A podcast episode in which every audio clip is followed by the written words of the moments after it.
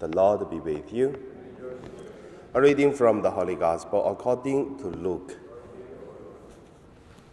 Jesus said to his disciples, I say to you that listen, love your enemies, do good to those who hate you, bless those who curse you, pray for those who abuse you. If anyone strikes you on the cheek, offer the other also. And from anyone who takes away your coat, do not withhold even your shirt. Give to everyone who begs from you, and if anyone takes away your goods, do not ask for them again. Do to others as you would have them do to you. If you love those who love you, what credit is that to you? For even sinners love those who love them. If you do good to those who do good to you, what credit is that to you? For even sinners do the same. If you lend to those from whom you hope to receive, what credit is that to you? Even sinners lend to sinners to receive as much again.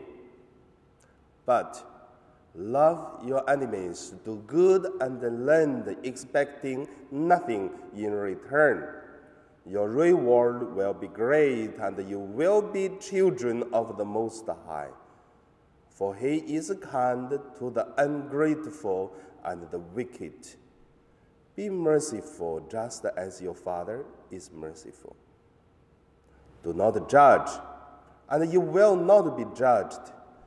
Do not condemn, and you will not be condemned. Forgive, and you will be forgiven. Give, and it will be given to you. A good measure pressed down, shaken together, running over will be put into your lap. For the measure you give will be the measure you get back. The Gospel of the Lord.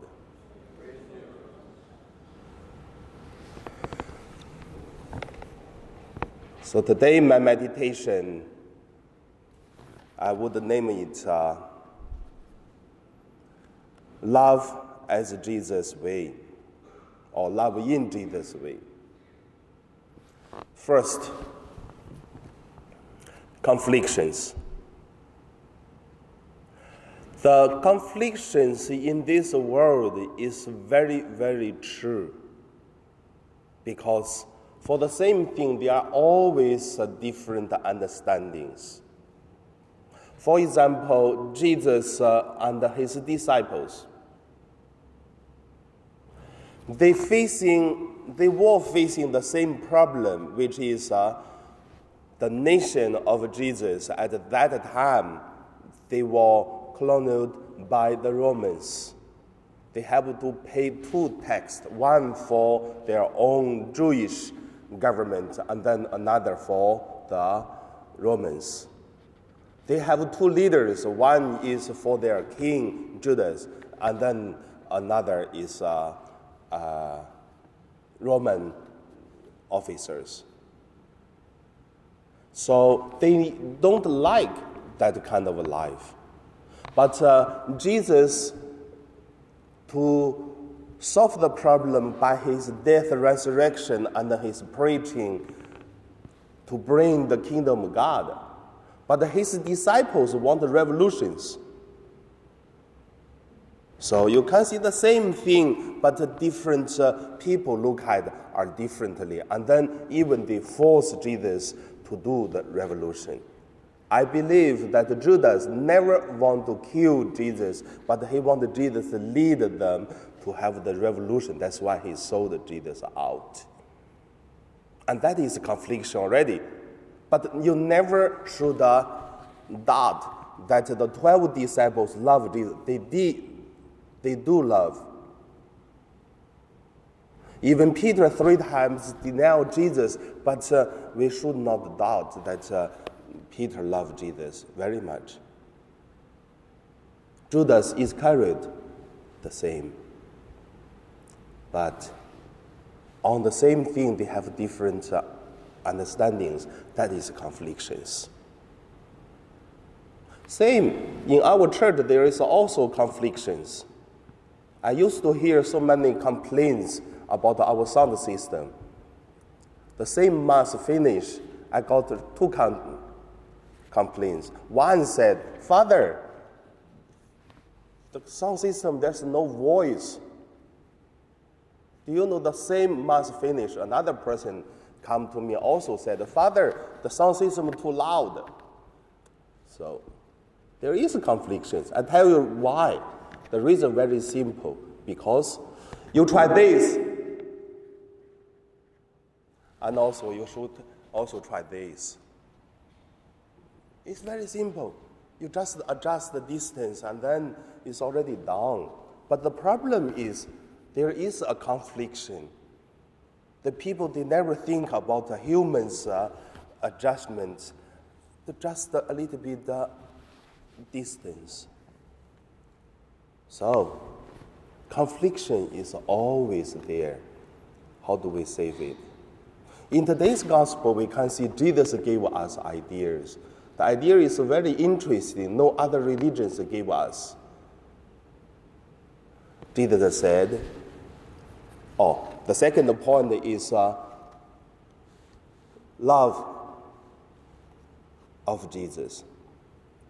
The love of Jesus, we could see that Jesus said, Love your enemies. If the people hate you, you still need to love them. If people ask, you give. If you love and do not think you get a return, and that is the love of Jesus. And Jesus not only proclaimed, and Jesus really did. When Judas have the idea of betrayed Jesus, Jesus still gave him bread. He loved his uh, disciple, which is uh, the disciples betrayed and sold him out. And also, Jesus loved, but he do not uh, expect for the return of uh, his love. That's what Jesus did. And also, the people who follow Jesus for three days even have no food to eat, but Jesus still loved them. And also, the group of the people, when they force Jesus to become the king, and Jesus don't like. Doesn't like doesn't mean Jesus uh, hate these people, force him into the dangers. What Jesus did, he go to another side of the sea at early morning. So the love of Jesus to face whatever the challenge is, he never changed, just the love. So that's the love of Jesus. The third point that I want to say is love as a Jesus love we also should love at what Jesus, the way of Jesus, the spirit of Jesus to love. Not easy, I tell you, especially when someone to complain to you and then same time you still love the person. When someone hate you, you still love the person. When someone already speak bad words behind of you, you still love the person. Try, you will know how difficult but even though we still need love as what Jesus loved. And that is the calling of the Christian, and also that is the spirit of what uh, Jesus lived to us. We have to learn and practice. So, in our parish, we have a very complicated uh, situation this situation, we every, every time we have to face, but it is also a good uh, situation to practice uh, today's uh, the gospel's uh, love. I tell you, in the past two months, in our parish, many things happened. For example, I tell you, people talk about uh, our car park have too many cars. So many people complain about their car parking when they come to pray, there's no space because outside the cars they have no place to park their car to attending mass. And also people complain that their car was stopping in our church and then the car was crushed. So what we did is for the good of uh, the people who come to attending mass, we just put a rope outside. And also, by Wednesday evening, and the BLD, the Filipino group, they also complained. They said they come to evening for the gathering, but uh, there's no enough space because so many outside cars from different clubs. We have a lot of clubs surrounding our church. And then they just been told you just feel free to park in St. Joseph Church. So who do you know coming for attending mass, or who do you know you come for just park a car, eat, or have meeting in other clubs? So very easy, we just put a rope, and then you can see nowadays, when whatever you come for mass, you never worry about the car park problem. There's always a space for you parking for attending mass. So the people complain there's no space, now have a space, and same group of the people. So by Wednesday evening, the BLD come to the bishop and then to tell bishop, yeah, so St. Joseph will put a rope, they shouldn't.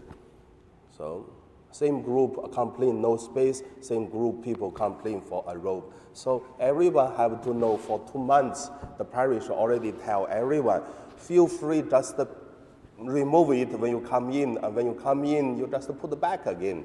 That's it.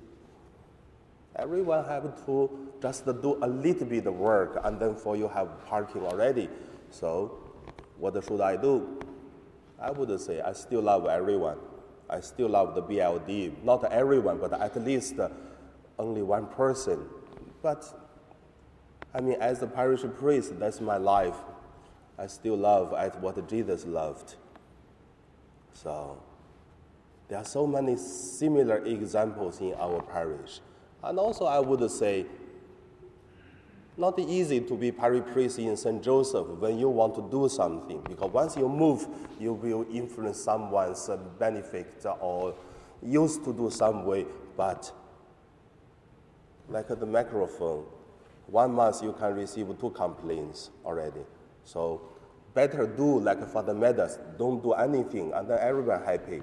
But I want to see God one day. When God asks me, I'm going to tell God what I did that uh, according to Jesus' spirituality. So I still want to say about the car park. So if you come as a parishioner, want to park a car, most welcome, but just let the reception know. That's it. Very simple. No one say you cannot park. But as a, a parish priest, also many times in the evening when I'm lying on bed before I sleep, I used to think I should learn like Father Meadows, do nothing and just let it be, whatever. So maybe that's also a good way. But my conscience tell me that's not me. So, how do you feel? Uh, many times I think if there is a magic, let you come to be the parish priest of St. Joseph and also immediately become the end of the world. Let go to see God. And then I believe that's very beautiful. Then we will know. So, however, I still say I love everyone. I never ask BLD leave our church. I even give the BLD the, the storage place. So, the El Shaddai is still here. I never them leave. But however, they are not belong to our church. But same time, there are lots of problems. So and that's why many times I tell you, I need uh, you, your prayer, your support. You never know how many things, how many problems, how, how many conflicts and then how many pressures I face. So pray and also love as what Jesus loved.